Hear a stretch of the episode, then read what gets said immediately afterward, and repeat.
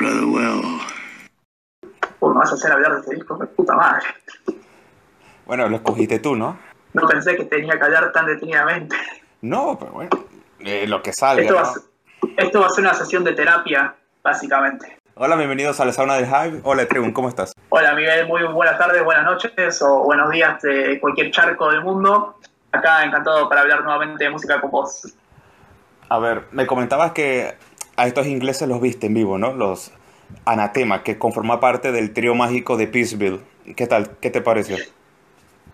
Bueno, eh, no puedo decir que los vi en vivo en su totalidad, porque para empezar, la ocasión en la que lo vi presentó dos cualidades. Una, estaban simplemente los dos hermanos, los hermanos que conforman la banda, me refiero puntualmente a, a Daniel y Vicent, y con la particularidad de que era un acústico. Por lo tanto, se podría decir que fue un encuentro más íntimo, Mm. un encuentro distinto, diferente. No es lo que yo habría querido, porque obviamente yo creo que la magia de la banda se encuentra también en los, par- en los parlantes encendidos y en los momentos en los cuales Vincent enchufa la guitarra, pero sí veía una, una mirada más introspectiva de lo que es su música y la conexión que tuvo con el público, innegablemente fue igual de mágica que como pudo haber sido quizás este, viéndose en un concierto normal, por decirlo de alguna manera. ¿Y con quién fuiste a ese tostón?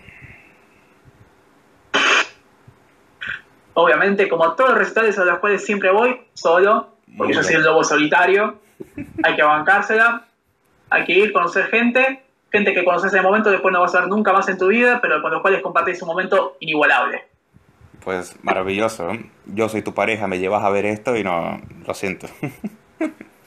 me verías descargando Tinder mañana. Es como si me llevaras vos a ver, este, por ejemplo, a, a Coil.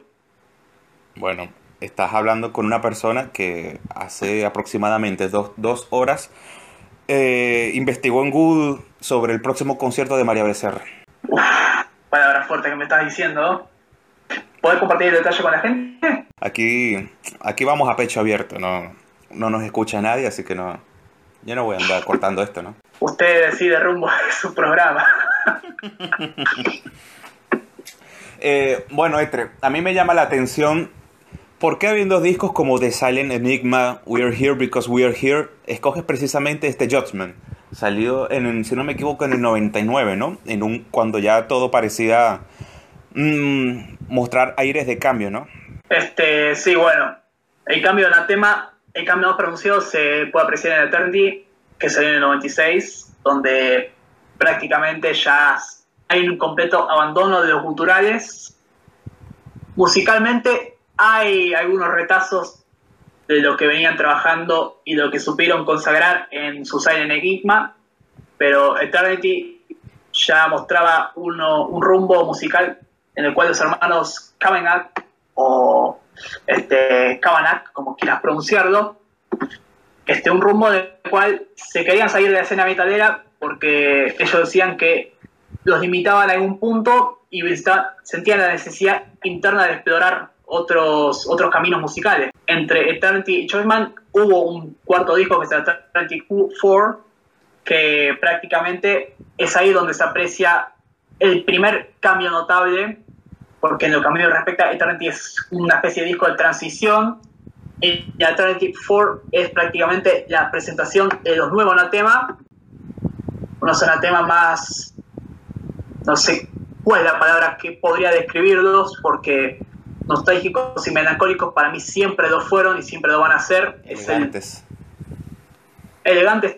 Bueno, para mí siempre fue una banda elegante también. Para hacer, para haber sido una banda que empezó siendo Dead Doom, su propuesta era dentro de lo que popularizaba en aquel entonces, era lo que se prestaba más elegante. Si a mí me lo preguntás, obviamente. A diferencia por ahí de unos Paris 2, este, de un Madeleine, bueno, Madeleine Bryan también poseían cierta particularidad de elegancia, pero sí, eh, puntualmente la elegancia y la melancolía son dos elementos que siempre tuvo la banda presente y los cuales nunca se supo desligar. Lo que cambia quizás son las formas de, de transmitir o las formas musicales en las cuales generar esos dos, esas dos estaciones. Este, y yo creo que en Judgment eh, la banda lo consagra este, presentando por ahí todos los ingredientes que venían manejando hasta aquel entonces, porque es un disco que no es un disco que sepa recorrer el espíritu este, Dead Doom de sus primeros discos, pero sí que mantiene un nivel de intensidad, de fuerza y de garra que en Eternity 34 por ahí no se tenía tan visto. Judgment es una combinación, este, creo yo que una consagración pensando en, todo lo que musicalmente quiere transmitir la banda por los momentos que ellos supieron atravesar.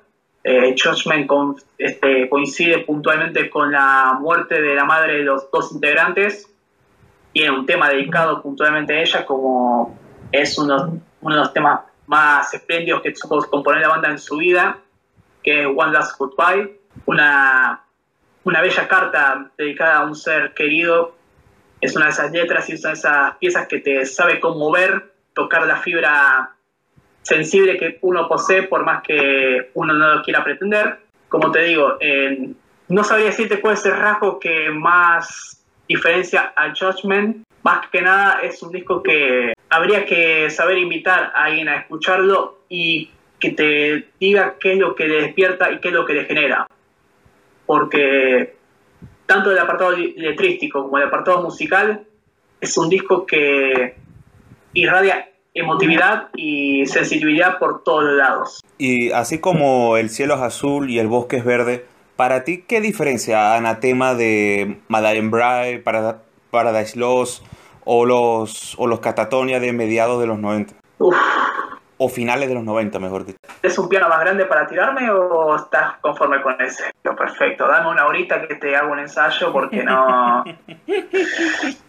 Ay, qué pregunta me tiraste, Miguel, ay, la puta madre. O sea, ¿cuál sería, no? O sea, la diferencia entre Madame Bry, Paradise Lost o Catatonia, o los, los Catatonias ya más experimentales, con Anatema, ya que, vale, todos estos grupos pasaron por varias etapas eh, alternativas a lo largo de su carrera, algunos con más gracia que otros.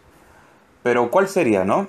Los puntos fundamentales en la obra de Anatema, que más o menos los diferencia. Yo creo que es una banda que busca de alguna manera llegar siempre al corazón del oyente. Busca siempre conmover y no solo este, busca componer piezas este, este, tristes, melancólicas, como para que remarquen o reflejen un estado de ánimo puntual. Yo creo que el concepto de anatema expande, se, este, se extiende más allá de un simple estado en un, en, un determinado momento. Yo creo que lo que Anatema trata de englobar es un conglomerado de distintas sensaciones y sentimientos tanto dulces como tristes, o podemos decir un, conglomerado de sensaciones agridulces, por así de alguna manera, porque es una banda que es capaz de despertar tanto tristeza y lágrimas como risas y un poco de alegría en algún punto. Y no alegría es una banda sea divertida, este, completamente alegre para escuchar en tus, este, en tus días más este, soleados, satisfactorios, sino es más que nada una banda de superación personal, es una banda que al terminar una canción, uno abre los ojos, contempla sus alrededores y simplemente esboza una sonrisa diciendo, qué bonito fue esto. Esto es lo que creo yo que puede generar Anatema o lo que me genera a mí, este, pensando que es una de las bandas que musicalmente más me supo transmitir y con la que más me supe sentir identificado a lo largo de varios tramos de mi vida. Y los pasajes atmosféricos de este disco, ¿concuerdas conmigo que hay cositas, no sé, que recuerdan a Pink Floyd o incluso a Radiohead o, estoy loco acaso? No, no estás loco. Es esos son los comentarios más comunes. Buscar hacer énfasis en esas comparaciones, digamos, este, como para saber vender el disco de alguna manera, pero si a mí, si a mí me lo preguntas, este, lo que hacen a tema en este disco no me, no me genera lo mismo que escuchar a Pink Floyd o escuchar a Radiohead. Este, presentan sus elementos musicales tienen similitudes, pero como te digo, la elegancia y el, toque nostálgico que siempre supo tener la banda hace que esos elementos que, traen de otras bandas este, se, se los apropien por completo y simplemente hagan un disco que lleve su propia este, impronta, su propio estilo musical.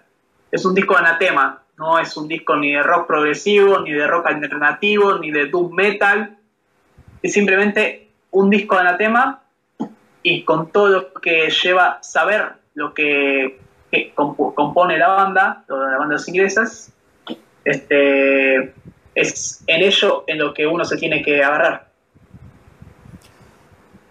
Y es un disco que se compuso en Italia, ¿no? Eh, es un dato curioso ese, ¿no? En los, en los, Alpes italianos. Y a mí me da la sensación que siempre que estos grupos se van a un lugar remoto a componer, pueden pasar dos cosas. O, o terminan separándose o haces una obra maestra, ¿no? Yo creo que Anatema claramente, ¿no? Entra en el segundo lote. Sí, no, no se me viene un caso una banda que grabando al exterior haya buscado separarse ahora, pero lo sé, este, sé, sí, esas cosas. Pero sí, yo coincido quizás en que esta expansión musical también se puede este, traducir en estas cuestiones extramusicales, este, por, por lo menos off musicales, en el trabajo de producción, el haber buscado quizás este, otra casa discográfica, otro estudio de grabación, buscar otro entorno.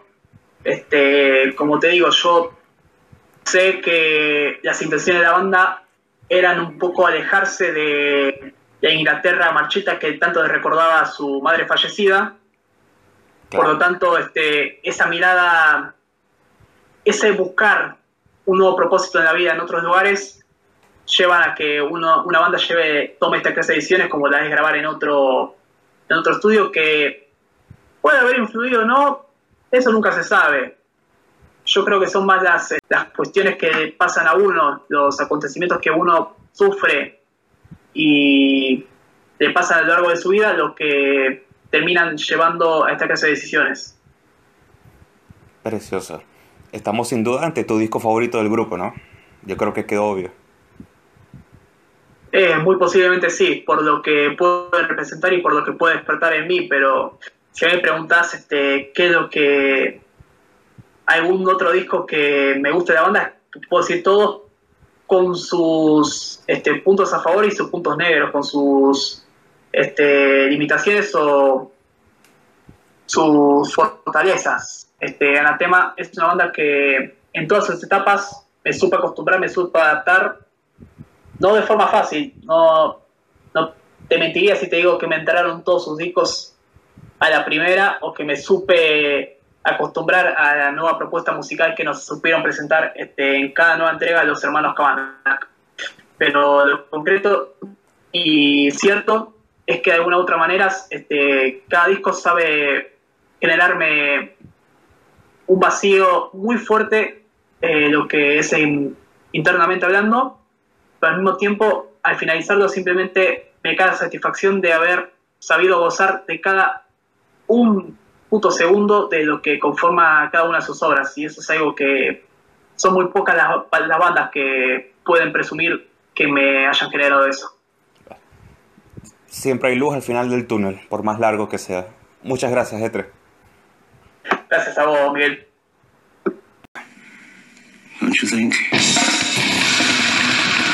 Vale.